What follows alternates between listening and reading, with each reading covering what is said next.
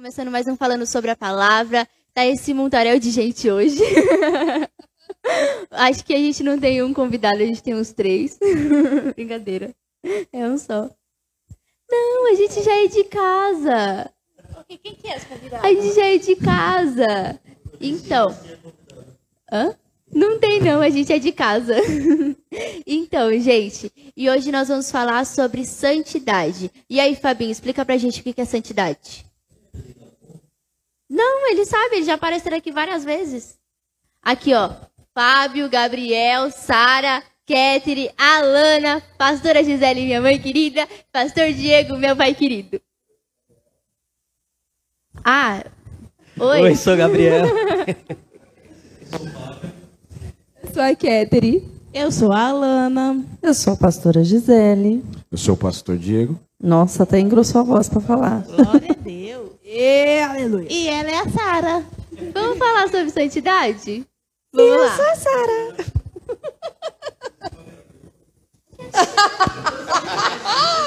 Já começou. O que é santidade? Separado do quê?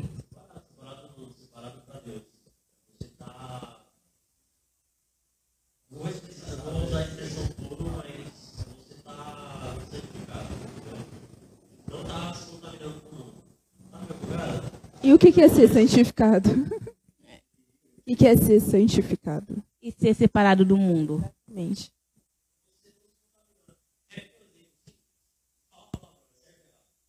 Errado. Errado.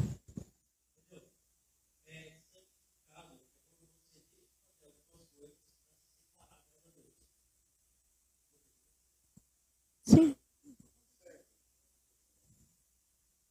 O senhor não pode falar fora do microfone. Está certo, a gente vai discorrendo o assunto no decorrer do programa. E aí, Gabriel? Eu faço das palavras do Fabinho a minha. Não, Gabriel. Deus. Eita, vale. Gente, lembra que vai ter pessoas ouvindo no fone de ouvido. Pelo amor de Deus, contenham-se. É. É, basicamente é o que ele falou, a gente andar com a contramão do pecado. Então tudo aquilo que é errado, a gente não faz. Logo a gente está andando em santidade.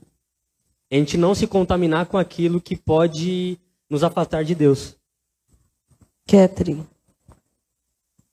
Santidade ele é um modo de viver. Para, Lana, mano.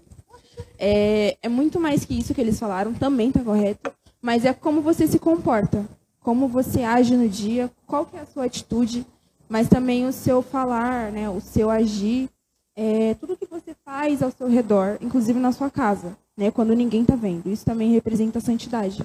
Porque quando Deus está vendo, até, quando Ele está vendo já, já basta. Né? Não precisa pessoas ver, mas Ele está vendo o que você está fazendo.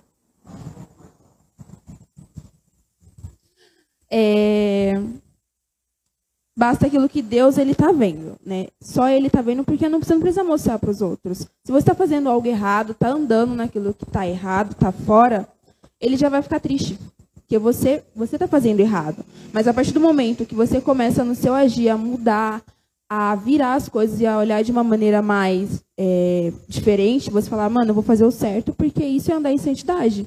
Aí você começa a mudar. Entendeu? O seu pensamento ele muda, inclusive santidade também é no seu pensamento, no seu olhar, tudo isso que eu falei. Alana. Alana. É estar separado, é andar em contramão ao pecado. Eu acho que vai segurar, né? Assim. É separado daquilo que é sujeira, porque por mais que a pessoa não conheça a palavra de Deus, todo mundo sabe o que é certo e o que é errado. Exatamente todo mundo sabe. Então você não vai fazer aquilo que é errado. Você vai ignorar isso, vai fazer o que é o certo. Isso é estar separado. Você tem pessoas que não conhecem a Deus, mas conseguem cumprir com os princípios de Deus. A pessoa está andando em santidade e nem sabe, muitas vezes. E também tem essa questão de vou ser santo na igreja, vou ser santo diante das pessoas. Não, você é santo o te- o tempo todo, como a Kétero falou. Sara. Santidade é, é realmente a gente ser separado. Então, quando a Pode gente falar um fala, pouco mais alto para a gente poder ouvir. Quando a gente fala de santidade, a gente está falando de um estilo de vida, como a Ketri ela citou. Esse estilo de vida são formas e ações que você tem, é, a forma de você pensar, a forma de você se portar, a forma daquilo que você vive. Então, por exemplo, aqui dentro da igreja, nós todos temos uma vida com Jesus, certo? Então é muito fácil a gente andar tranquilo. Aqui dentro é muito fácil a gente não falar palavrão. Aqui dentro é muito fácil a gente não flertar. Aqui dentro é muito fácil a gente não fofocar. É muito fácil, porque todo mundo sabe que é errado. E se alguém fizer dentro da igreja, dependendo da igreja que você vai, tem acusação, tem mentira. Só que lá fora, você precisa permanecer com aquilo que você faz aqui dentro. Então lá fora você sabe, ah, roubar é pecado. Vou roubar? Não vou. Ah, falar mal dos outros é pecado. Eu vou falar mal? Não vou, é errado. As pessoas que elas estão fora do convívio igreja sabem que falar mal é errado. Fala porque quer, mas sabe que depois tem consequência, porque vive isso. Então pega e fala mal de uma pessoa e depois lá atrás a pessoa fala mal dela também. Ah, eu não sei se vocês ouviram, mas tem uma frase que, que é exatamente assim. Quando você está na rodinha e está falando mal, quando você sai, você é o assunto. Entenderam? Então, santidade é onde você for e você carregar isso. É uma marca que você tem com Jesus. A palavra diz o quê? Sede santos como eu sou santo. Quem é santo? Jesus é santo. Deus é santo. Então, a gente é uma mini cópia de Jesus, né? A gente anda aí por aí e fala, ai, e aí, o que, que é isso aí diferente? Aí você fala, hum, chama Jesus, sabia? Deixa eu te contar um pouquinho dele. E aí você conta aquilo que Deus fez na sua vida. Isso mostra com como você é separado. É aquilo que é a tua vivência, a tua história, aquilo que são as suas experiências, as marcas que você carrega com Jesus. O pastor ontem ele ministrou exatamente sobre as marcas. E já tem um tempinho que Jesus está falando comigo disso. Ah, eu acho engraçado essas coisas. E uma das coisas que Jesus ele me falou é que a marca do amor é aquilo que traz todo o resto daquilo que, que vai ligando uma coisa a outra. Porque ele é o amor. Então, o amor, ele liga você ter a, a vontade de ser diferente. A marca de ser diferente é a marca de andar com Jesus. Porque quando ele estava aqui, ele era diferente. Ele mandava o cara levantar, toma teu leite e anda, filho. O cara olhando, o quê? Nunca andei agora? Entendeu? Então, é viver as coisas loucas, é você ter algo novo na sua vida a cada dia. Porque ter santidade, ser santo como Jesus é santo, é viver cada dia novo uma experiência nova. Se a gente não está vivendo, a gente volta pro secreto, vai viver as coisas novas sim. Eu queria falar uma coisa. Pode, Pode falar. falar. Ontem eu vi um post que é, foi no Instagram e era um, eu não lembro o nome do pastor, mas ele estava ministrando. Ele falou assim que ele estava preso em um em um pecado sexual. E quando eu vi isso, eu falei, mano. E ele contando a história dele ali. Eu não lembro quem é a pessoa, mas ele falou assim: eu não parei porque eu sabia que era errado. Eu parei quando eu entendi o que, que era amar a Deus sobre ah, tudo. Agora você chegou num... E, meu, aquilo, gente, é óbvio que você já tinha ouvido isso antes, mas aquilo foi tão diferente pra mim que eu fiquei, mano. E é como a Sara, Sara tava falando, eu falei, mano, não, você não vai parar, por exemplo, a gente peca o tempo todo, a gente é pecador, mas você, quando você entende, mano, eu não vou parar. Por exemplo, eu gosto da Sara. Eu entendo que eu não posso machucar ela. Entendeu? Ela é uma vida e eu gosto dela, eu amo ela. Então eu preciso zelar por ela. Então não é assim, tipo assim, ah, eu vou fazer mal e é a mesma coisa com Deus. O que eu tô querendo falar é que no post falava assim, você não vai parar de pecar porque você sabe que é errado. Mas quando você entender de fato. Cat, e tem mais uma coisa. Você não só fere a pessoa. Quando a gente peca contra Jesus, é uma coisa que meus pais falam. Você está crucificando Jesus novamente. Então, Verdade. toda a dor que ele sofreu naquele dia, você está fazendo ele sofrer de novo. Ou seja, pensa como você se sentiria sabendo que você está fazendo Jesus sofrer tudo aquilo que ele já sofreu. Imagina você sentir aquela dor. Exatamente. Então, quando a gente tem esse entendimento, a gente pensa o quê? Pô, mano, se eu for crucificar Jesus de novo, então aquilo que é o mínimo de errado, eu nunca mais vou fazer. Eu vou me vou vigiar a mim, vou olhar para mim, para eu nunca mais fazer isso, para não ferir a presença de Deus. Porque a, quando a gente fala de vida com Deus, a gente está falando de você olhar o tempo todo para você, para ver se você não está desagradando a Jesus. Uma coisa que os meus pais sempre me ensinaram é pensar naquilo que Jesus pensa de mim. Então, peraí, se eu falar tal coisa de tal jeito, como Jesus vai se sentir? Uma coisa que vira e mexe eu viro para Jesus é: Jesus, o Senhor está se agradando de mim? Porque se algo estiver errado em mim e eu estiver ferindo ele, então dentro de mim eu preciso consertar. Não importa o erro que eu estou vendo no outro. O outro não é problema meu. A não ser que Deus vire para mim e falar, interceda. Interceder não é cuidar da vida da pessoa. É você se colocar numa posição de estar ali alinhado com Jesus, a ponto dele confiar em você a vida de outra pessoa. Então, de você dobrar o seu joelho e falar: Senhor, eu vi tal e tal situação, eu coloco no teu altar.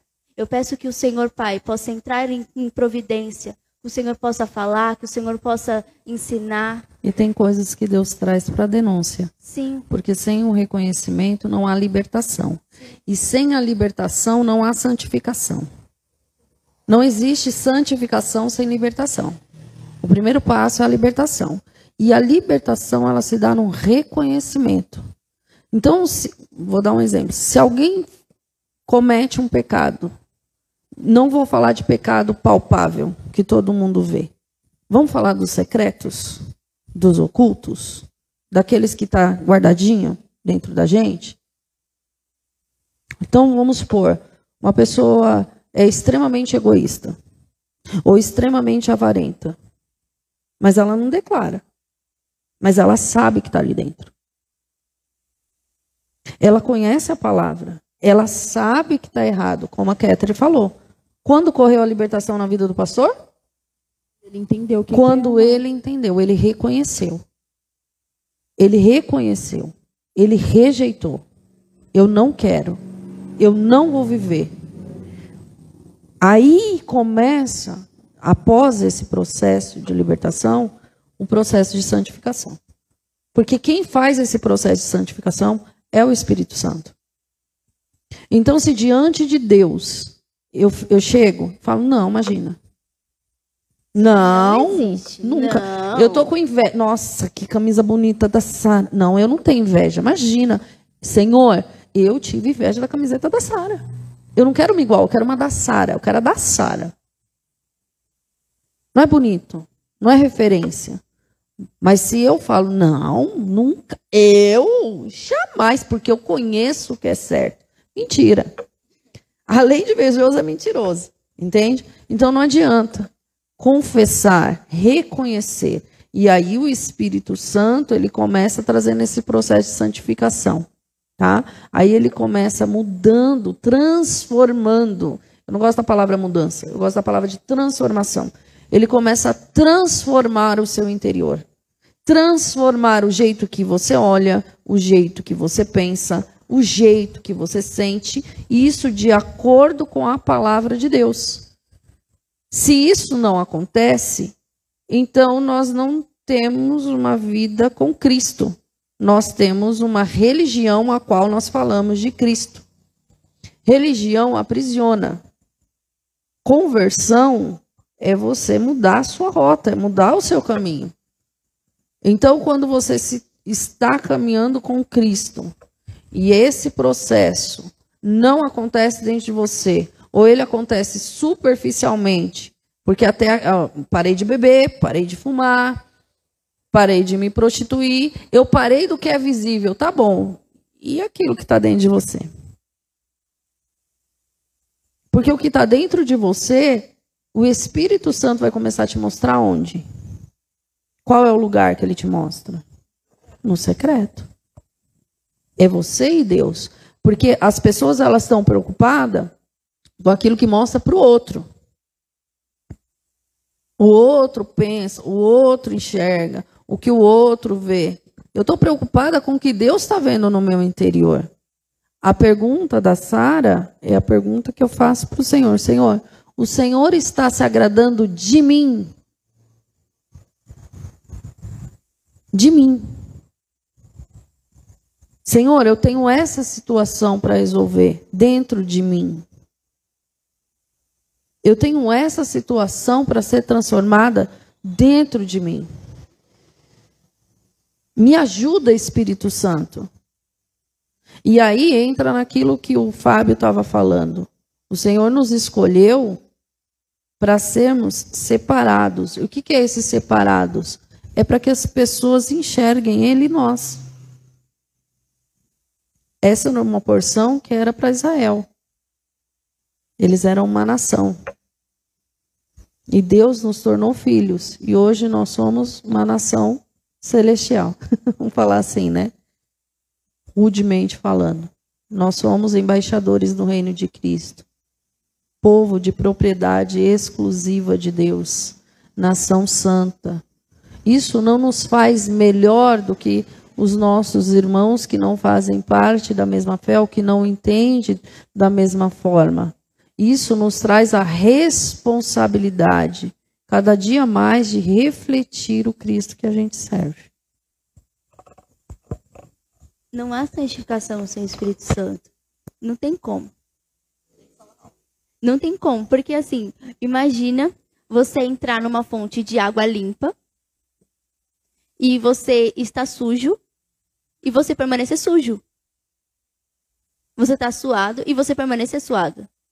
Não tem como. Tem a, a, um louvor que a gente tem cantado com frequência aqui, Águas Purificadoras, que ele fala que ele é a fonte. O que, que é uma fonte? É um negócio que fica jorrando água. Jorrando água. E assim, a gente sabe que o Espírito Santo, ele é água, a doce, aquela que a gente pode tomar, aquela que purifica, aquela que é potável, aquela que faz bem pro corpo. Entenderam? Então, se a fonte está jorrando, se você pegar um, um copinho, eu lembro que a senhora fez isso, você pegar um copinho, encher ele de terra, pode encher até a tampa. Se eu colocar ele debaixo de uma torneira, tudo aquilo que é sujo daquela terra vai sair. Então, quando a gente está ligado à fonte, a gente é santificado. Então, todas as vezes que a gente pega e fala assim, ah, por que, que tem que orar? Porque quando você ora, você está falando com aquele que é santo. Quando você fala com aquele que é santo, a transformação no teu interior. Então é ali onde ele cura, ali onde ele transforma, ali onde ele liberta, ali é onde ele fala, onde ele derrama a porção dele em nós. Então assim, todas as vezes que estão falando de mim, todas as vezes que eu entro para orar, se eu saio da mesma forma que eu entrei, eu não levanto. Enquanto Deus não falar comigo e o meu interior não ser transformado, eu não levanto. Porque não tem sentido. Você se lembra quando Moisés chegou diante da sarça e o Senhor ele fala assim: tira as sandálias dos teus pés, porque a terra que você está é santa. Tira a sandália. Deus foi tirar a sandália? Quem tirou a sandália? Ele. Moisés tirou a sandália. Tira a sandália dos seus pés. E quando ele coloca os pés na terra, não é só um sinal de humildade, de reconhecimento, mas é a parte onde ele começa a fazer parte, a santidade, Deus começa a fazer parte dele. Essa santidade, é, ela não tem que ser superficial, ela tem que vir de dentro para fora. Tem que fazer parte do nosso interior. Por isso que eu falei antes de começar falando sobre a palavra, que Deus vê mais do que aparência. Não tem que ser a aparência, tem que ser a essência. Tem que vir de dentro. Porque se não vier de dentro, não tem transformação.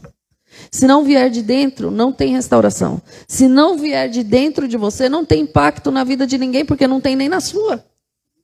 Precisa ter esse impacto de dentro para fora. Precisa ter esse reconhecimento de dentro para fora. E andar em santidade não é um peso. As pessoas tratam isso como um peso. Isso é um prazer. É ser preservado pelo Senhor. É um privilégio, né? É um... Porque o que a gente acessa é um privilégio. Porque o que a gente acessa com a santidade? O santo dos santos. O que, que é o santo dos santos, cara? Só vai saber quem tá lá.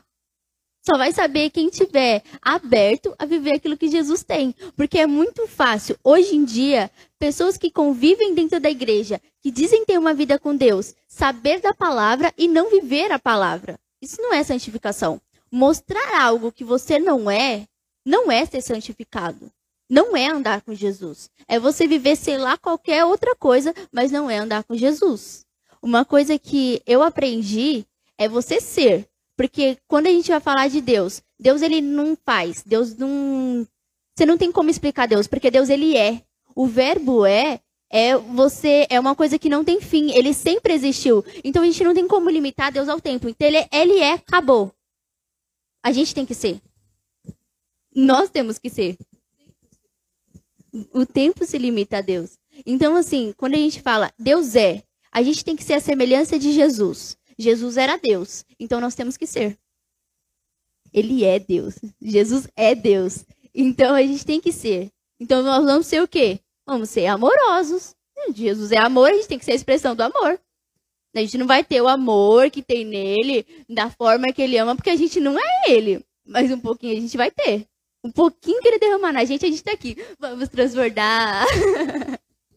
Uma coisa também que Deus tem falado muito comigo, e eu até, quando tem culto em casa, né, ontem foi meu dia de ministrar lá, e eu falei para os meus pais, né, para todo mundo, que assim, é, do, que a, a Sara falou, antes da gente vir para cá, eu tô aprendendo que o nosso primeiro ministério é em casa. De verdade, gente. Tá sendo uma experiência assim doida, mano. Porque antes de eu sair da minha casa e mostrar algo que eu não sou aqui, que eu posso fazer tudo aqui e lá em casa eu não, não fazer nada disso que eu estou fazendo aqui. Entendeu? Então isso não é ser. Então isso é um. Como que eu posso dizer? Um papel de parede bonitinho. E quando você arranca. É, quando você arranca, tá tudo ruim. É uma atriz. Isso. Então não é. É um personagem. É um personagem. E aí, Deus ele tá me falando, você começa tudo na sua casa. Né? Eu, te, eu tenho um ministério na dança, eu tenho coisas que eu faço aqui, mas que primeiro eu tenho que fazer na minha casa, lá fora. Porque se não partir dentro da minha casa com as pessoas que estão próximas, não vou fazer com quem está fora. É a mesma coisa que esse Jesus falou assim para mim: você se abrir com uma pessoa fora, é casos e casos, né? A pastora é um caso, né? Ela, ela, ela aconselha. Mas, de fato. A pastora não é fora. Eu falo, ela, ela aconselha, entendeu? Tem gente que, por exemplo, não se sente segura, às vezes, em conversar com os pais, mas vai, vai até ela, entendeu? Mas são casos, mas eu não consigo, não posso chegar na Sara e contar algo sendo que a Sara não vai poder me ajudar.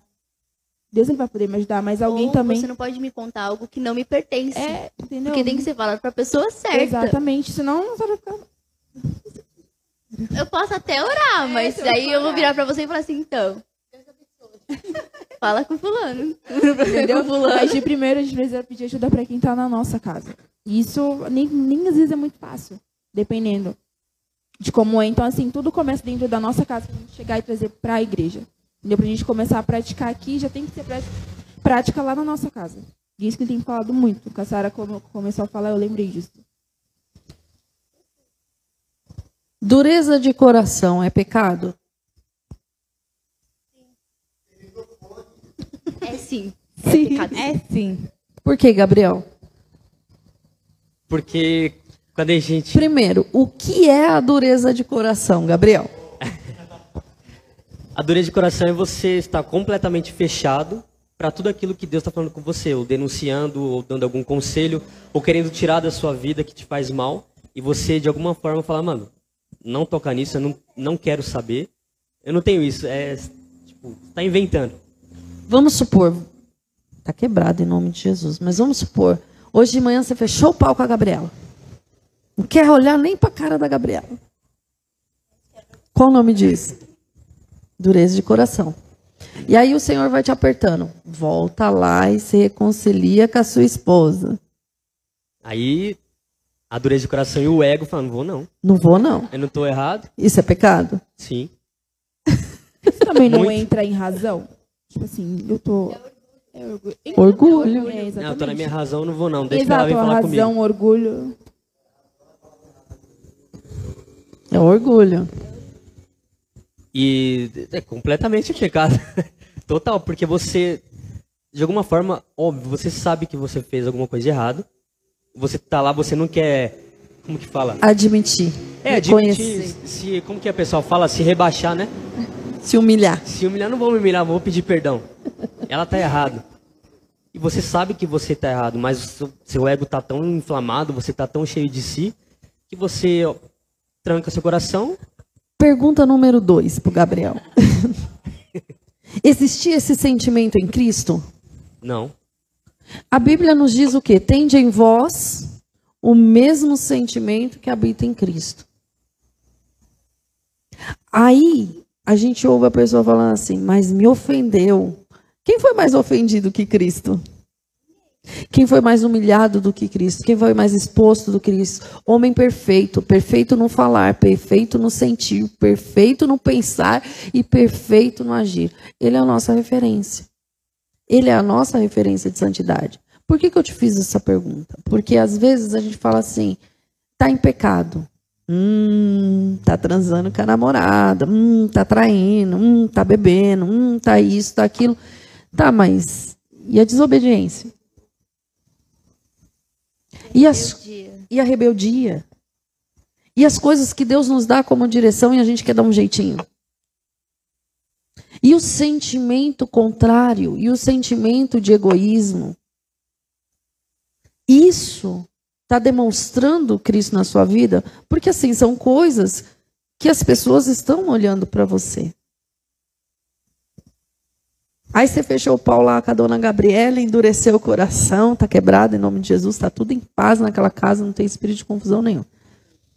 E aí você vai se retratar com ela. Isso, antes de chegar nesse ponto, Deus já alertou um milhão de vezes. Hã? A gente finge que não entende, finge que não escuta. E aí, hã? Da Kátia, É coisa da minha cabeça. É. E aí você fala assim, se bobear ainda fala, ai, tá repreendido em nome de Isso aqui que eu tô pensando. E aí você chega e primeiro você. É que assim, você tenta orar com Deus e, e ele vai te lembrando, né? Aí você não consegue passar de Senhor. Você não consegue passar dessa palavra, Senhor. Aí ele fica lembrando. Fala, tá bom, vou lá.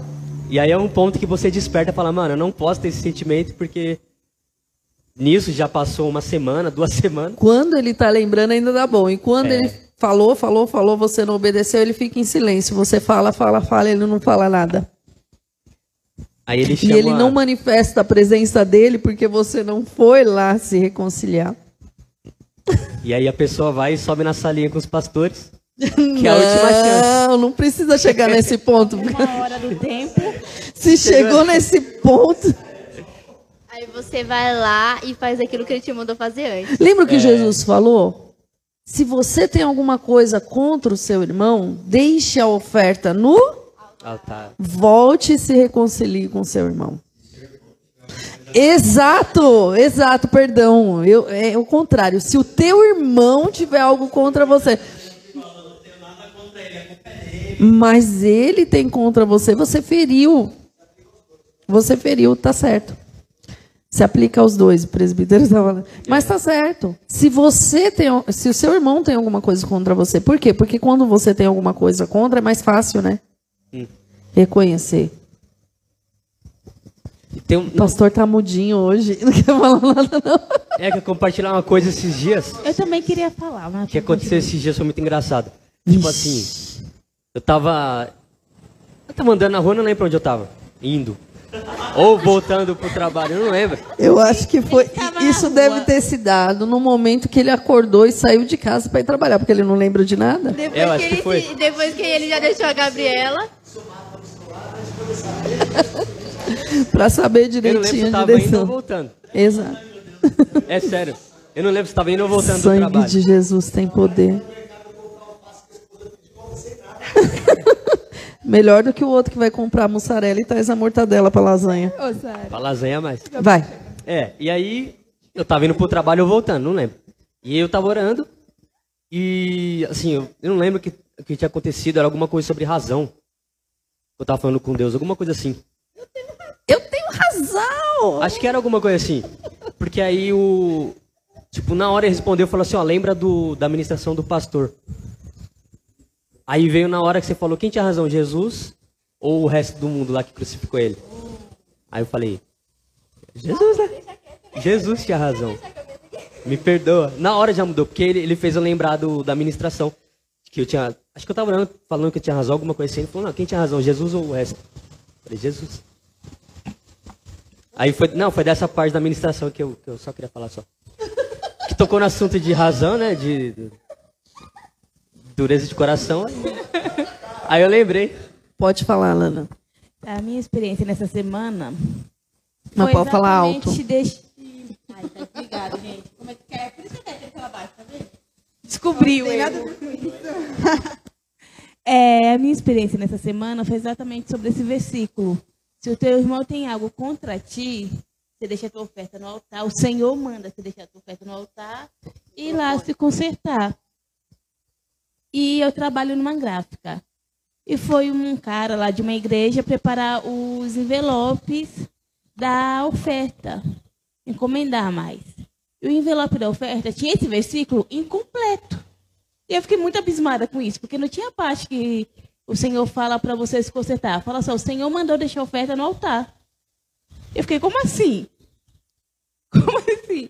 Eu fiquei muito indignada com aquilo. Eu fiquei com aquele envelope na cabeça o dia inteiro. Como é que você corta um versículo tão importante, tão. Sabe, de tratar o relacionamento, de tratar o seu interior e deixa só o que convém a um homem? Porque a Deus não. Oremos. Oremos. Porque tem coisa também que não nos cabe. Por exemplo, nós estamos falando de uma constituição sacerdotal, de uma outra denominação, e que ela aplicou parte de um versículo ali. Então, a nossa parte com relação a isso É é falar assim: Senhor, isso me gerou incômodo. Ajuda eles a entender que a outra parte também é importante. Porque senão, aí a gente cai num outro pecado. Que é o qual, Gabriel? Ju- Julgar. Julgar. Eu ia falar. Sangue de Jesus tem poder. Ele está aqui hoje. Eu comecei a julgar. Mas guarde, é, julgar não é pecado, tá? Ah, não? Não. Se Jesus falou que o juízo é proibido, não é pecado? A palavra do Senhor diz: julgai não segundo a aparência, mas segundo a reta justiça. Ah, hum. Então julgar, julgar não é pecado. Então seria acusação isso? Você precisa falar no microfone. Toma.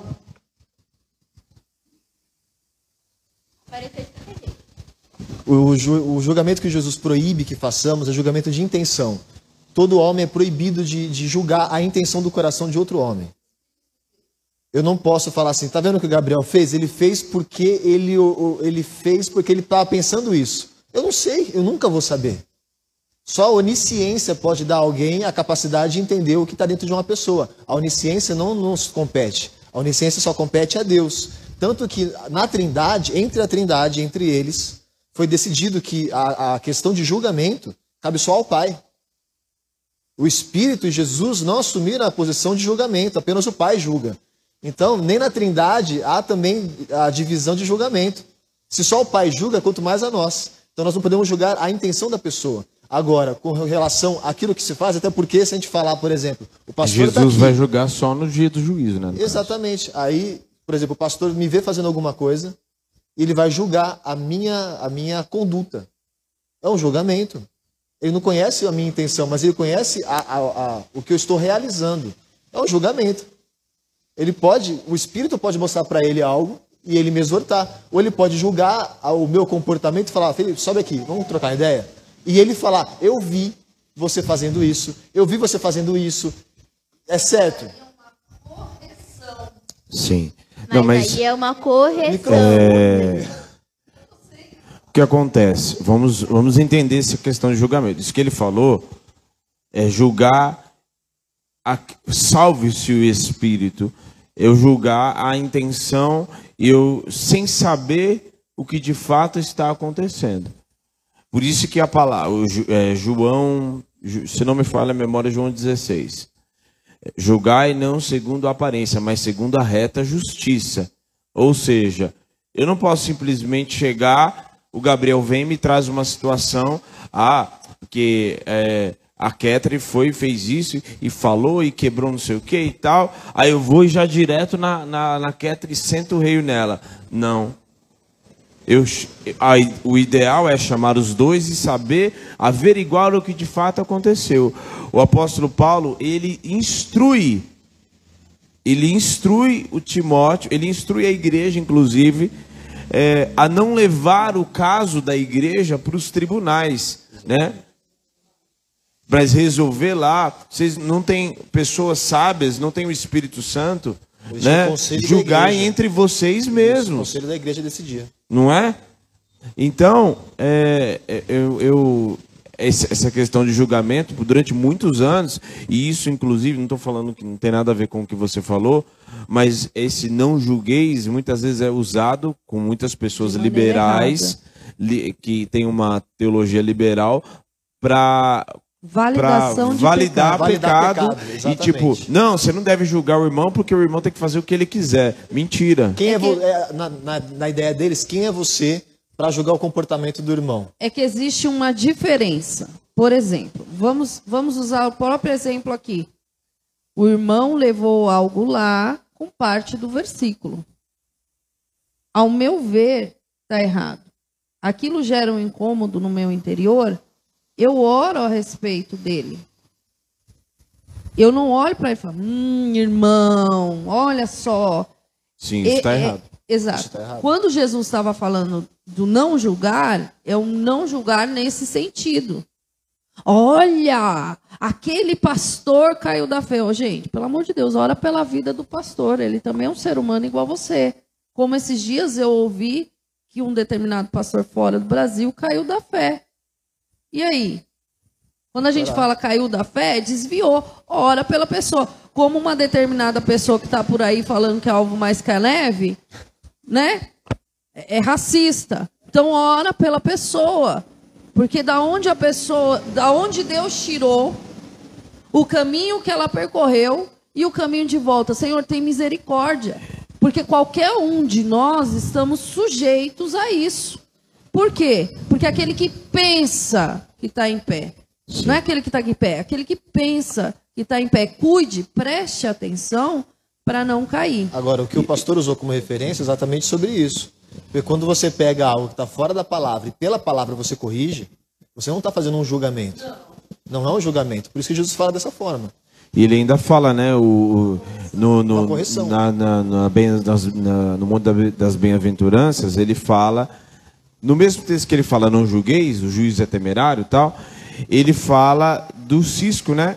Isso. Você tá vendo? Ah, fala pro teu irmão, tira o cisco do seu olho, hipócrita. Você não tá, você tem uma trave no teu olho, tira a trave do teu olho para você então poder ajudar o teu irmão. E não fala de falar do irmão. É. Ele fala: se você quer julgar o teu irmão, você quer consertar alguma coisa, então primeiro você tire a trave que está no teu olho para depois você, porque você tem uma trave no teu olho, então você não está enxergando direito o que está na vida do seu irmão, né? Basicamente. E seria querendo ou não, é, é o mesmo tema que a gente está falando aqui. Porque tudo é, na questão de santidade, tudo é sobre mim. Porque quando eu falo de santidade, eu não tenho que olhar a santidade ou a falta de do outro. É sempre a respeito de mim. Então, assim, quando eu falo de santidade, quando eu falo de santificação, de comportamento, eu falo do meu. Eu nunca falo do outro. Até, até em casamento tem muito disso, né? Pastor, pastora, o meu marido isso, a minha esposa aquilo. Meu querido, e você? O que Aí é você que tem tá. feito? O que você tem orado? A pessoa você- chega e fala: O meu marido, o marido nem congrega, eu vou tratar você.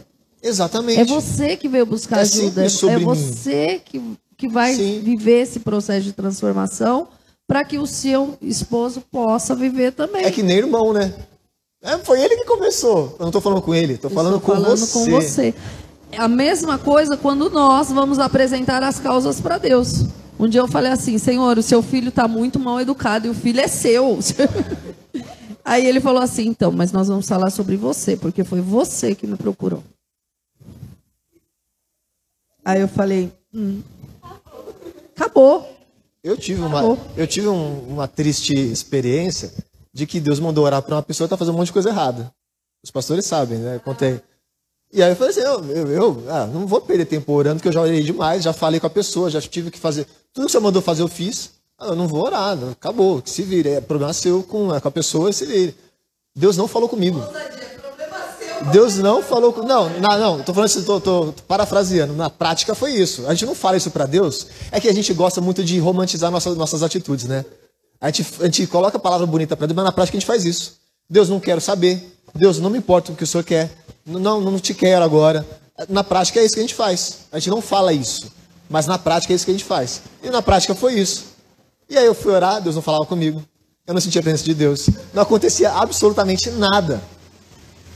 Aí num banho o Espírito Santo falou, vai orar? Agora vou, né? Depois do gelo. Aí eu falei, vou. e orei. Depois que eu orei, e foi a última oração que eu precisei fazer, eu fiz aquela oração, tudo voltou ao normal. Então assim, por quê? Porque eu estava me preocupando muito com outra pessoa.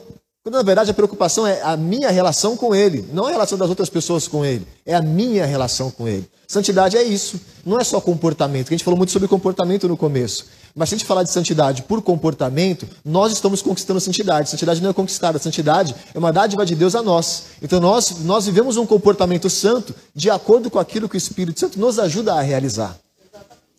Uma coisa que, já que vocês abriram para eu falar, é uma coisa que não foi falada e que eu, depois de muito tempo, a gente vai se aprofundando na palavra, a gente vai entendendo e ao mesmo tempo a palavra serve de um espelho, né, para nós, para saber se a gente está de acordo ou não. E santidade, eu diria que nos dias, principalmente nos dias atuais, é um modo de vida esquecido pela humanidade. Santidade é um modo de vida esquecido, completamente esquecido pela humanidade. A igreja está caminhando, né? Pela santidade. Por quê? É, Adão foi criado em santidade. E Adão foi criado perfeito. Perfeito. Adão foi criado perfeito. Se você falar que defeito que tinha Adão, não tinha defeito. Deus havia o criado, né? Em glória, em 100% de santidade, santo, né? Então, Adão não conhecia outra coisa, outro modo de vida que não fosse a santidade. Né? Conforme houve a queda e tudo que a gente já conhece, a gente já sabe, o, o homem passou a viver sem esse modo de vida. E aí a gente parte para o princípio, né? Porque antes da, da, da, queda, ele não conhecia outra coisa. E eu vejo hoje como santidade que é muitas vezes é, você não fazer, não fazer, não porque, ai meu Deus, Deus vai pesar a mão, Raida. Eu, tipo, eu nem sei o que isso significa mais. Eu nem sei que, o que é isso é não despertar mais curiosidade em mim, em querer saber, em querer fazer, em querer. Porque eu não sei mais que isso. Não sei mais. Ah, mas você não bebe? Você não. Eu não sei o que é isso. Né? Adão, é, né? Adão, você está nu? Eu não sei o que. Não sei. Estou nu? Sério? Não estou, não sei. Eles, o que, que o texto diz? Eles, eles, anda, eles andavam nus e não se envergonhavam. Por, que, que eles Porque não tinha malícia, eles não tinham, eles nem sabiam que era isso. Né? Exato. Eles andavam em perfeita inocência, porque inocência é isenção de culpa. Eles andavam em perfeita santidade. E aí eu trago para a minha realidade, para não ficar só naquilo que está escrito, mas aplicar a, a, a escritura em mim de que tem muitas coisas que eu tenho buscado, porque a santidade é um progresso, né? É uma. Você busca ser aperfeiçoado em se santificar, né? A ponto de é, a pessoa praticava, aí ela não pratica mais, ela só pensa. Aí ela não pensa mais, ela passa não mais nem passar qualquer tipo de ideia na cabeça dela, né? Um progresso, no caso. E a gente vê que tem muitas coisas que eu tipo, nem desperta mais curiosidade. Eu procuro a cada dia mais é, me abster de, de muitas coisas para que não desperte curiosidade, para que não gere nenhum sentimento. Né? Então é, mais, é muito mais fácil você ir já ir pedir perdão do que deixar o sentimento nutrir e, você, e de repente começar a gerar outros tipos de sentimento que vai ferir a Deus, que vai fazer você pecar em sentimento, pensamento, atitude, aí, né? A, a, a, o, o lamaçal é, vira um, um, prato, né? E uma das outras coisas também, de você não despertar curiosidade, você não saber você entender que esse é um modo de vida. O homem foi criado para ser santo, né? Desde o Éden, e aí em Cristo isso é resgatado. Porque ainda que acontecer de nós pecarmos, nós temos o sangue, nós, ele é fiel e justo para nos perdoar através do sangue de Jesus. Então nós ficamos limpos novamente, né? E nós entendemos isso dessa maneira, eu entendo isso dessa maneira, né? E penso que a humanidade esqueceu de como é viver. Elas, eles acham que o modo é o modo correto, esse é o modo correto que eles vivem, quando na verdade não é.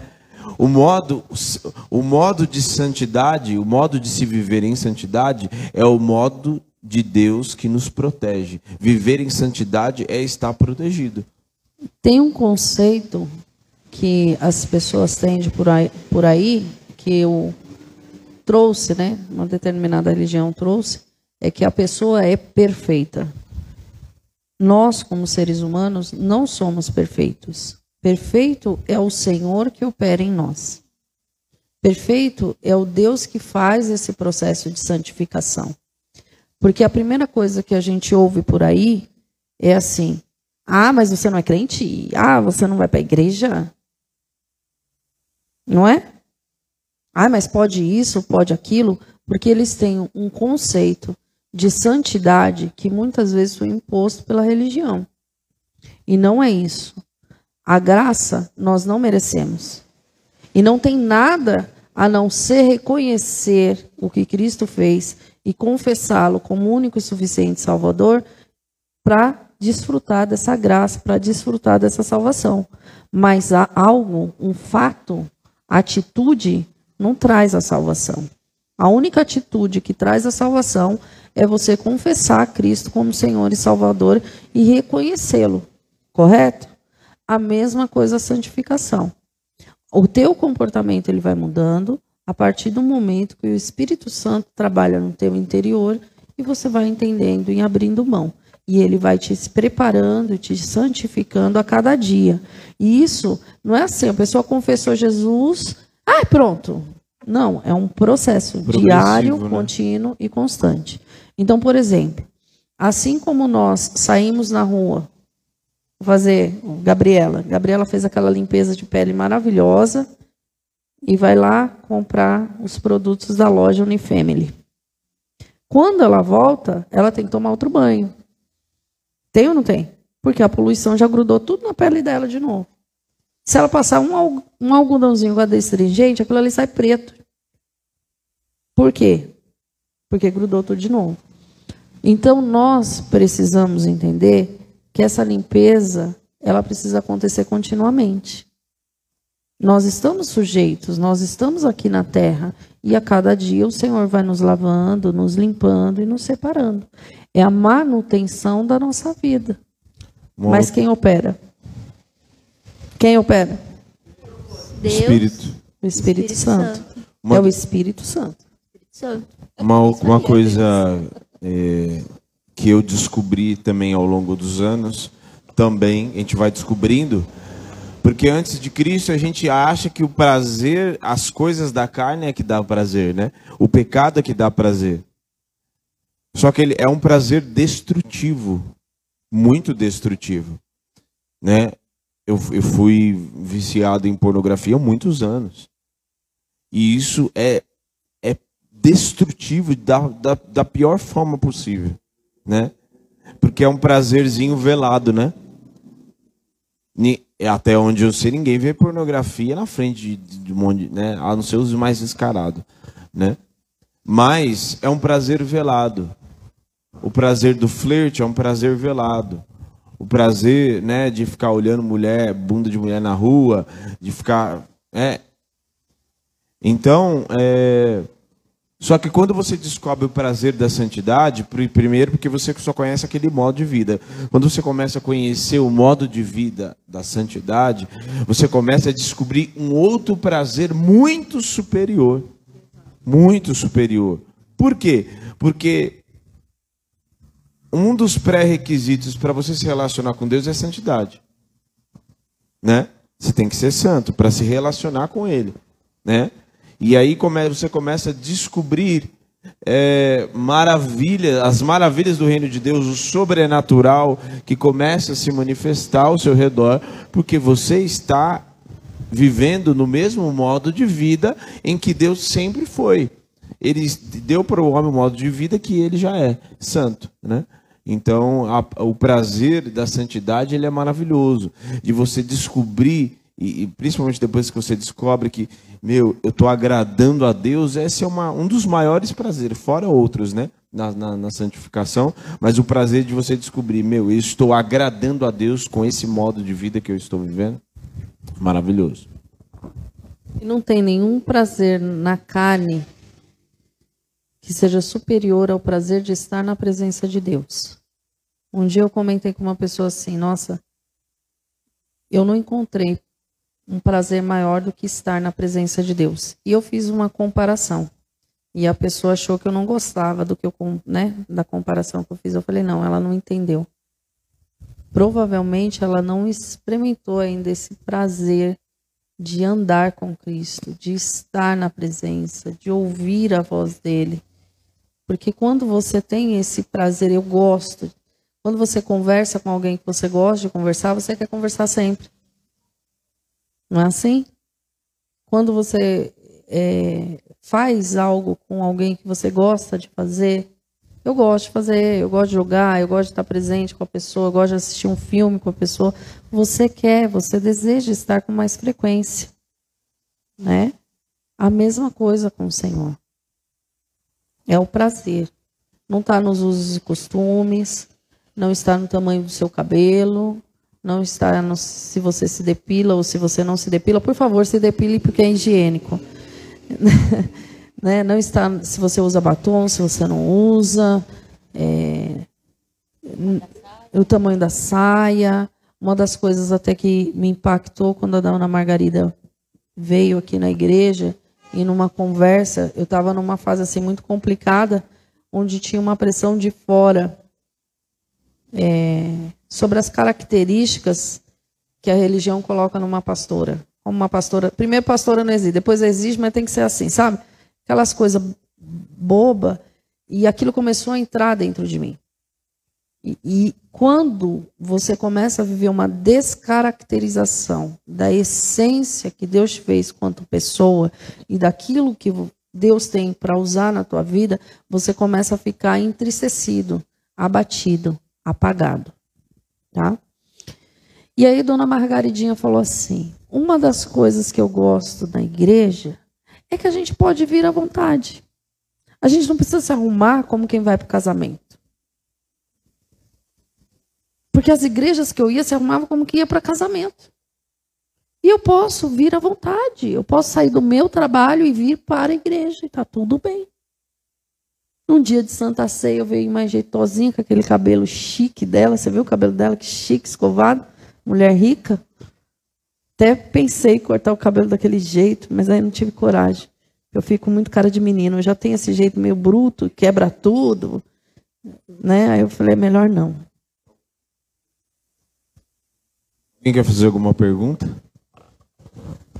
Não, eu ia compartilhar que o engraçado assim que você de você andar em santidade que você fica mais sensível a Deus, né? Você sente mais Ele. Quando você vai orar, você já sente. Você não precisa estar lá 30 minutos orando para sentir Ele. Se falou o nome dele, já vai sentir a presença, porque você está andando conforme ele E tem momentos que você não precisa nem orar, você sente, ele chegou. Ele está assim, oi Jesus, o que o senhor quer? O que, que a gente faz? Bate agora? um vento assim diferente e fala, mano, é ele. Não, não, é, uma, é uma coisa que não dá para explicar. Uhum. Não dá para explicar a gente começa a, entender e ver que ele é a melhor companhia que a gente tem. Porque assim, a gente olha pro lado e nem todos os homens, a pessoa vai ter as pessoas que a gente ama, vai estar do nosso lado. Entendeu? Então aí você olha e fala assim, mano, Deus tá aqui. Opa, Jesus tá aqui. Eu não sei vocês, mas eu, eu amo quando eu vou fazer prova. Qualquer tipo de prova eu falo, Jesus. Então, me ajuda aqui. Eu estudei, estudei, mas me ajuda aqui. Tá certo isso aqui? O que, que o senhor acha? Eu acho que é tal opção. Mas aí, o que, que o senhor acha? E aí ele vai me lembrando daquilo que eu já estudei. Gente, não, não adianta fazer cola com o Espírito Santo se você não estudar. Não adianta, ele não vai te lembrar. Aí ele pega e fala assim, é tal. Todas as respostas que ele fala que é tal, que eu vou na que ele falou, eu acerto. Todas. A última prova que eu fiz, que eu respondi as minhas questões, ah, Jesus, essa aqui eu tenho dúvida, não sei qual que é. Ah, tá a opção, tá bom. Todas as que eu achei que eu sabia, eu errei. Todas que ele me deu Uma, estavam uma das certas. coisas também que é, às vezes, principalmente na, dentro da- de uma religiosidade, dentro, até dentro da igreja também, pessoas que, que andam em santidade, elas têm uma ótica muitas vezes errada. Porque ela está andando em santidade e ao invés dela olhar para pessoas que andam em santidade muito mais tempo do que ela, ou em um nível muito maior, né, do que ela, ela ora, ela olha, né, e, e muitas vezes Satanás tenta fazer isso, muda a ótica da pessoa para ela olhar para o mundo. Porque aí ela olha para as pessoas no mundo que estão afundadas no pecado, que estão vivendo uma vida completamente devassa em prostituição, em vícios e tudo mais, e aparentemente a vida dela está muito bem, né? Aquilo que eu sempre falo no churrascão todo final de semana, dinheiro, carro bom, din e tudo. Na palavra que fala sobre isso. É, é, Salmos. Salmos é o Asaf, inclusive, que ele fala, né? Que ele andava e, e ele olha para a vida do ímpio e parece que ele. a vida do, do, do, do- das- dos outros e parece que a vida dele está melhor. Sendo que, na verdade, a nossa ótica não deve ser para quem está lá fora, deve ser para quem já anda em santidade há muito tempo olha e vê como a vida da pessoa está, né? Porque o Apocalipse fala: aquele que se santifica, continue se santificando. Aquele que pratica a justiça, continue na prática da justiça. E tem uma coisa nisso. Não é o tanto de tempo que você está dentro da igreja. É o tanto de tempo que você está se relacionando com Deus e que isso há transformação. Porque assim, quando a gente fala de vida com Deus, a vida com Deus há frutos. Quais são os frutos? A gente só reconhece uma árvore pelos frutos. A gente só sabe se é, tem manga se a gente vê a manga no pé. E também está relacionado, não está relacionado ao quanto você conhece, ao- mas sim ao quanto você você pratica. Porque eu vi pessoas com muito conhecimento, mas com dificuldade em obedecer, em confiar, com muito conhecimento, mas não, não olhava para dentro de si com sinceridade. Qual que é a verdade? Deus não rejeita um coração contrito, ou seja, quebrantado e sincero. Deus não rejeita um coração contrito, quebrantado e sincero. O que, que é esse quebrantado? Poxa, Deus. Dei mancada, né? Me ajuda. Me perdoa. Lógico que ele perdoa. Só que Jesus, como ele, ele falava assim, perdoados estão os teus pecados. Vai não. Não peques mais. Vá e não peques mais. A própria palavra de Deus diz: o salário do pecado é a morte. E o dom gratuito de Deus é a vida eterna. A vida eterna é um dom, dom gratuito de Deus. Não há vida fora de Cristo. Não há vida. A vida, a vida em abundância, só em Cristo Jesus. Isso não significa que a gente não vai passar por situações. Significa que a gente vai passar por situações com aquele que é a solução do nosso lado.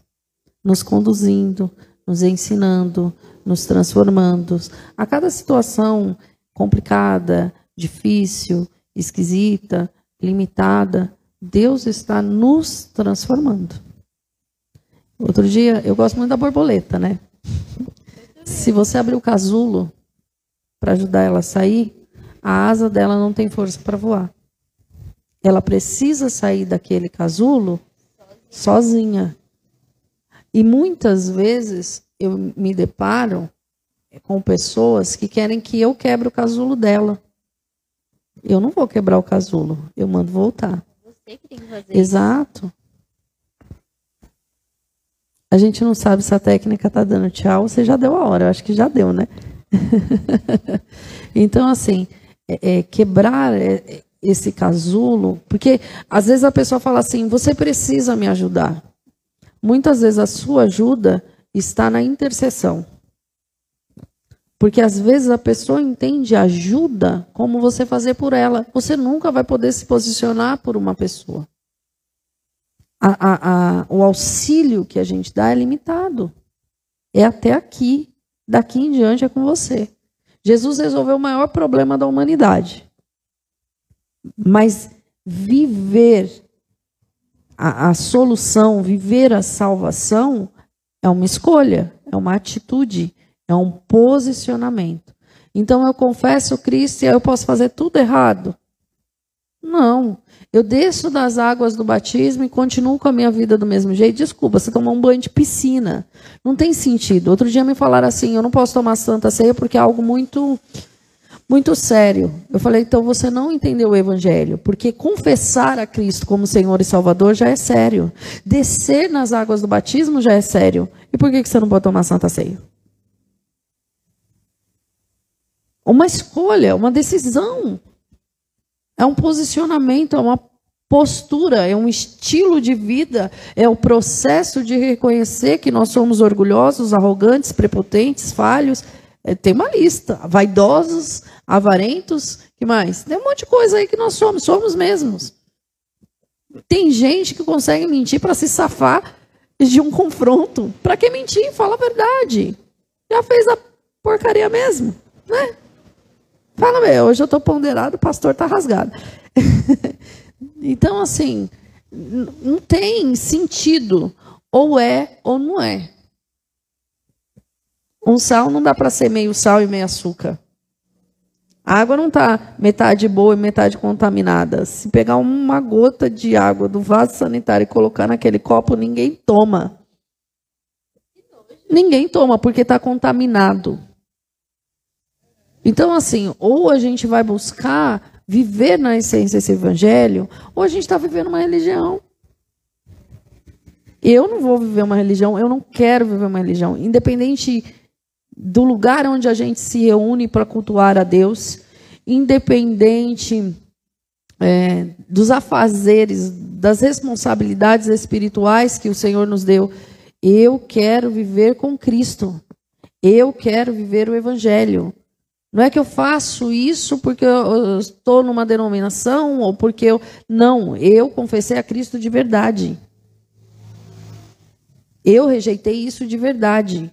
Quando tem o menor sinal da minha vida, do passado, em mim ou nos meus filhos, já vem a denúncia e vamos parar com isso. Quando eu vejo algumas posturas, alguns posicionamentos que me lembra, né, eu falei da história da pimenta. Nunca. Por quê? Porque eu não gosto, eu tenho alergia me lembra outra coisa. Nunca. Nunca. Não quero. Não vai entrar na minha casa, não vai entrar na minha vida. Por quê? porque foi para a liberdade que Jesus Cristo me chamou. E eu quero continuar caminhando em liberdade. Eu não quero ser aprisionada nem por pensamento, que traz é, obstinação, nem por sentimento e nem por atitude. O que é obstinação? Aquela coisa que fica sem parar na sua cabeça, na sua cabeça, na sua cabeça, toda hora, toda hora, todo dia, sem parar. Quando você vê, você está pensando. Quando você vê, você está pensando. Isso é idolatria. Quem passa muito por abstinação, por exemplo, é uma pessoa que está. É o microfone, tá vendo? Isso melhorou. A pessoa que passa por a abstinação geralmente é uma pessoa que está saindo de um vício. Entendeu? Não é abstinação. Isso é obstinação. Uma pessoa obstinada por algo, ela é, ela está em busca daquilo, ela só pensa naquilo, tipo o, o bichinho do Senhor dos Anéis, precioso, que chega a descaracterizar. Quem assistiu o Senhor dos Anéis aqui? Você, precioso, sabe aquele, o, eu não sei o nome ah, daquele bichinho careca. O precioso. Então, ele é obstinado pelo anel. Ele é obstinado pelo poder. Assim, o anel é a tá vida certo? dele, aquilo é a idolatria dele. Ele pensa no anel, ele come o anel, ele... obstinação, não abstinação. Ei, mãe, se a gente estiver assim por Jesus está certo? Não é obstinação, é abs... um nome Abstinência. Abstinência. Abstenção, eu acho. Não, abstinência fica que é? né? Abstinência não é a falta Em, daquilo? em, se a gente estiver obstinado, se a gente estiver obstinado por Jesus, está certo? Nós pensamos em Jesus todos os dias. Ele é o motivo da nossa adoração. Não é? É de se perguntar. Pensar porque- na palavra de Deus. O que, que, que, que o, o- o Senhor fala para Josué? Medita nesse livro de dia e preste atenção. Medita, inculca isso na cabeça dos teus filhos. Depende do que é certo, porque daí para uma religião é um passo e você precisa tomar cuidado. Essa linhazinha fininha, quem vai te mostrar se você está passando ou não? Jesus? O Espírito Santo. É ele. É, tudo é ele. obstinado, eu não sei vocês, eu já ouvi muita gente falar, ai, fulano é obstinado, entendeu? Só que o ob... Sério? Eu ouço bastante. Só que o obstinado, que eu, que eu achava que era uma pessoa, digamos que focada. Ela tem um objetivo. Só que aí a pastora, ela já veio trazendo um Então, contexto totalmente diferente. Uma pessoa focada. Eu estou focada para realizar aquilo. É uma pessoa centrada, é uma pessoa focada. Uma pessoa obstinada, pensa no bichinho do Senhor precioso, precioso.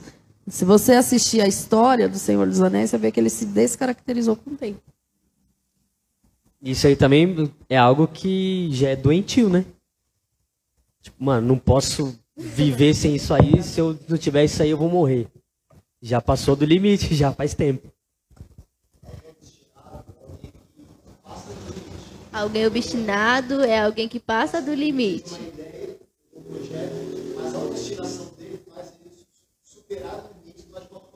Exatamente. É isso coisa, que eu eu escuto já muitas pessoas falarem. A obstinação dele faz ele passar do limite, superar o limite por um lado ruim, quebrar princípios, como pecado. Então a gente não pode ser obstinado por Jesus.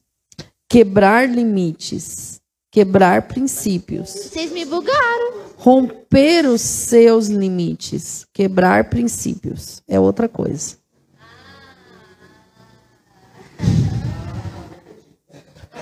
Ela entendeu. É porque você ainda não entendeu a essência dessa palavra.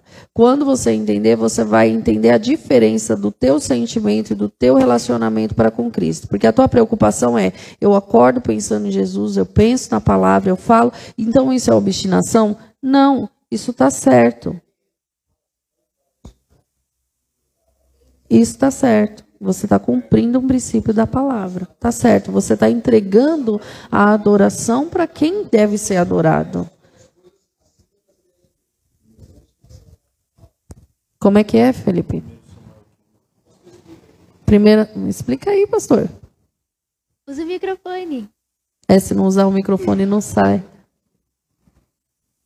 É 1 Samuel 15 que ele fala que ele fala quando Saul vai lá e não e desobedece, não cumpre aquilo que Deus mandou, ele fala que a obstinação é a obstinação é pior, né? É pior do que o pecado de feitiçaria e a rebeldia, né, da mesma forma. E então ele ele que ele estava, ele foi lá, mas ele ele ele recebeu uma ordem, mas ele estava obstinado a fazer aquilo que ele mesmo queria. Então ele quebrou o princípio. né? Ele colocou o que ele queria acima daquilo que eram as direções de Deus. Mais alguma colocação? Meu relógio parou de novo, viu? Fábio, Gabriel, é novidade, né? O meu falta 10 para o meio-dia. Eu tô falando? Preciso de um relógio Já novo. foi, ninguém me já. ouve. Ninguém me ouve, ninguém me ouve. Ninguém me ouve. Ô, ninguém. Eu preciso de um relógio novo. Ninguém me ouve. É, Depois dessa não dá mais, não. Não. Não, você que não entendeu. claro que não. Claro que não. Você Ela que não de entendeu. Isso foi ironia. Porque eu falei, ninguém me ouve que eu preciso de um relógio novo. Ninguém me Ah, ouve era que eu preciso de um relógio Tá novo. Ninguém pai, me ouve direta, que eu preciso de um pai, relógio novo. aqui, ó, ela precisa de um relógio. Você Tem que chegar e fazer igual eu. Nossa, não tem ninguém nessa igreja. o teu foi mais Estava o Tem- presbítero Tem e tanto assunto para falar desse tema.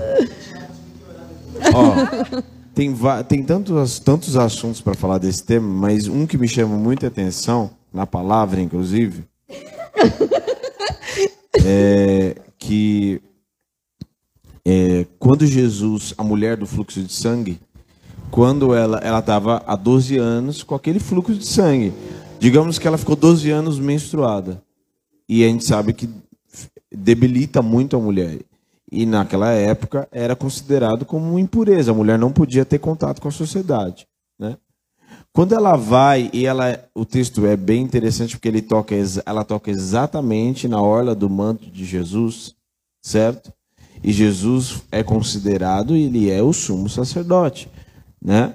Porque ele não entregou sacrifício, ele não ofereceu sacrifício, ele foi o sacrifício, né? Quando ela toca aquela orla do manto, representava no sacerdote a santidade. Porque tinha um- uma listra, né? É, toda em redor do manto do sacerdote. E quando ela toca, ela toca exatamente na santidade.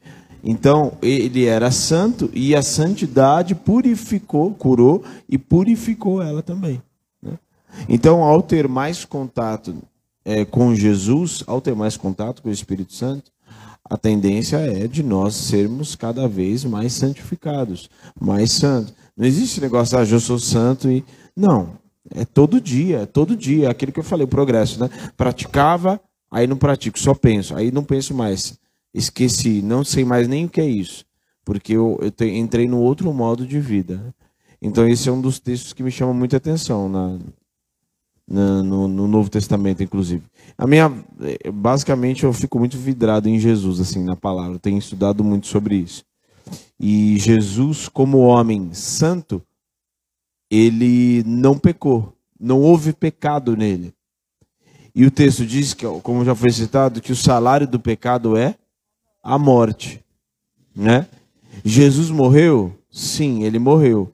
Porém, o corpo dele não entrou em decomposição, porque o mal, aque- aquele mau cheiro, né, digamos assim, né, não havia no túmulo de Jesus. O texto de é, Salmos 16, depois em Atos também, é, dá- é, é dado testemunho desse mesmo texto, fazendo referência, o apóstolo Paulo faz, né, que o corpo, o meu santo não entrará, o meu santo, o meu ungido não entrará em co- decomposição?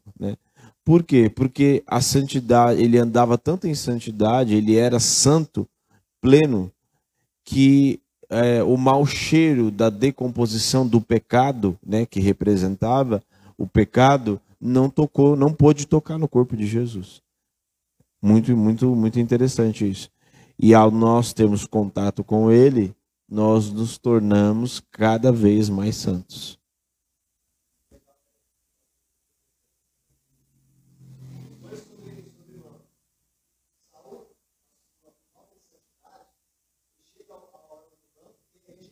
E rasga, né?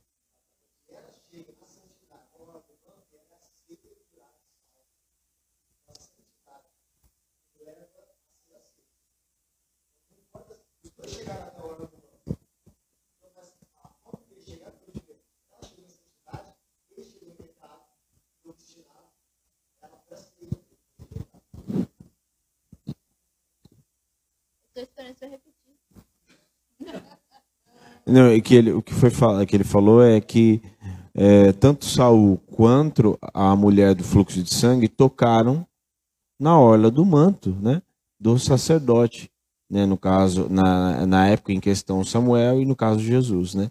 Só que ambos hou- hou- houveram resultados diferentes porque a intenção também era diferente. A intenção dela era se eu apenas tocar nele eu não quero falar com ele, porque do jeito que eu tô, né? Se eu apenas tocar nele, eu serei curada. Ela não só foi, só foi curada, né? Como foi purificada, né? Foi purificada. Aquilo que havia nele passou para ela, né? É, transbordou nela, no caso. Né? Tanto é que ele fala, saiu alguém me tocou, né? Alguém me tocou. Todo mundo tocou em Jesus, mas ninguém tocou como ela. E no caso de Saul, tocou de forma leviana, de forma é, em pecado, mas de forma como é que fala? Irreverente. Aí a gente vê o caso também de, de o Beleza lá, que tocou na, na arca, usar, tocou de forma irreverente. Né? O texto não diz de que forma foi essa. Talvez foi aquilo foi um aviso de Deus para também mostrar que a maneira como eles estavam levando a arca estava errada, né? Porque a santidade, a arca representava o próprio Deus. A Era a presença de Deus ali, né? Era a presença de Deus ali. E Deus tem contato com os seus santos, não com boi, com, né? Mas aí vem um pouquinho do temor, né? Porque tocar de qualquer jeito, é, tocar com irreverência, tocar com o coração é, fora daquilo que deveria ser, com intenções diferentes, com sentimento diferente, aí é uma falta de temor. Eu, eu, eu tenho meditado nisso algum, há, um, há um tempo já, eu até compartilhei em alguns cultos, sobre o constrangimento que o Espírito Santo traz em nós. Que não existe a necessidade dele falar. Só a presença dele manifesta já nos constrange e você vai lá e pede perdão, você muda a sua maneira de seu jeito, você já tira aquele sentimento do teu coração, você fica constrangido. Né? É igual um pai que o filho está fazendo coisa errada, ele só chega, não fala nada. Ele só chega, o menino vê e já começa a arrumar os brinquedos. O pai falou nada, não falou nada o Espírito Santo se manifestou, opa, né? E eu vejo é, também é, é, esse, eu tenho é, experimentado, porque às vezes não é necessário passar muitos dias. Não, aconteceu no mesmo dia, já vai se conserta, já vai fala, já vai faz, né? Já vai se alinha, né? Para não deixar tempo espaçado, né? O espírito constrange. É isso, gente, sobre santidade. A gente tem que andar junto com ele, em alegria, sabendo que não é levar como um peso, não é algo que é como se fosse a gente vai mostrar isso. Não. Que aquilo que a gente é transparece, tanto para o bem, tanto para o mal. E sim a gente viver com ele de forma prazerosa, vendo isso como um privilégio. Porque, mano, imagina você fazer que nem aquela mulher, tocar a orla de, de Jesus e porque você tocou no lugar onde representa a santidade de Deus, não exatamente na orla, mas o fato de você tocar em Jesus e você ter o privilégio de entrar na presença dele, isso transformar a tua vida. E aquilo que você tem orado, aquilo que você tem buscado, isso transformar não somente só a tua vida, mas você vê Jesus através daquilo que ele está fazendo na sua vida, transformando ao redor. Porque uma coisa que a gente aprende é exatamente a gente vê aquilo que Jesus faz nas nossas vidas, ele usar aquilo que é a cura, aquilo que é a transformação, e ele transformar e mudar todo o ambiente porque ele está cuidando da gente. Porque ele não cuida somente da gente, mas de todas as pessoas que estão ao redor da gente e que a gente se importa, que dá abertura para ele cuidar. Na minha família é desse jeito. Eles ensinaram a gente assim. Então eu nunca vi só Jesus pegando e cuidando da minha mãe. Eu vi Jesus cuidando da minha mãe, do meu pai e dos meus irmãos. Porque é sempre assim, é um trabalhar que ele trabalha em você e no conjunto todo. Se você está num ambiente, um ambiente que tem a santidade de Jesus, um ambiente onde tem a presença de Jesus, você pensa mil vezes antes de tudo que você vai falar. Você pensa mil vezes antes da forma que você vai se portar. E não é a igreja, é onde você vai. Esse ambiente tem que ir junto com você. Porque Jesus ele não mora do seu lado, ele mora dentro do teu interior. Então, o fato dele morar dentro de você, você tem que transbordar a presença dele aonde você for. As pessoas têm que olhar e falar: hum, chegou ali, tem algo diferente. Não é um diferente de pegar e falar, é o crente. Não. Tem algo diferente que vai trazer transformação, que não sabe explicar, mas você sabe o que, que é. Então, se você não sabe como buscar isso, Começa falando com ele. É o primeiro passo que você faz, é falar com Jesus, falar a verdade do teu coração, se quebrantar na presença dele, é pedir para ele te ajudar, é mostrar para ele aquilo que realmente está dentro de você. Por mais feio que seja, apresentar para Jesus é a melhor coisa que você faz. Apresentar para Jesus a sua vida e você vai ver que é a melhor coisa que você faz, Porque você vai deixando ele entrar, você vai reconhecer quem ele é para você. E o fato de você reconhecer isso, todo ao redor, aquilo que te aflige, aquilo que te entristece, vai ser transformado pela presença dele. Então, é isso, nosso programa está chegando ao fim, acabou, infelizmente, mas felizmente semana que vem nós estamos aqui E- novamente, graças a Deus. E E sigam a gente nas nossas redes sociais. Calma, vou falar, não esqueci não. Calma. Siga a gente nas nossas redes sociais. Desfrutar do amor de Deus. Se inscreva no nosso canal do YouTube, também é Desfrutar do amor de Deus. Fiquem felizes. Calma aí, calma aí, senão vou me desconcentrar. Curtam, compartilhem, comentem, que vocês possam ser edificados assim como nós somos também, tá bom? Um beijo. E hoje tem culto da virada da virada. Às 10 horas da noite aqui na Desfrutar do Amor de Deus, Estrada do Campo Limpo 2665. Um beijinho e até mais. Tchau, tchau. Manda beijo pra ele, gente. Esqueceu de falar. Fechou aí? Uma coisa muito importante para a gente finalizar. Se você, se você está com problema em- aprisionado em pecado, aprisionado em pecado, se você está com esse tipo de problema, o conselho é, é, é, e você não sabe como vencer sozinho, procure um outra, uma outra pessoa na igreja, um cristão maduro que já tem um tempo de caminhada, que é uma referência de santidade. Procure ele, sente, converse em oração, para que ele possa te ajudar a você andar e descobrir e andar em santidade e viver dessa forma, em nome de Jesus. Deus abençoe. Beijo. Falou tanto, tanto.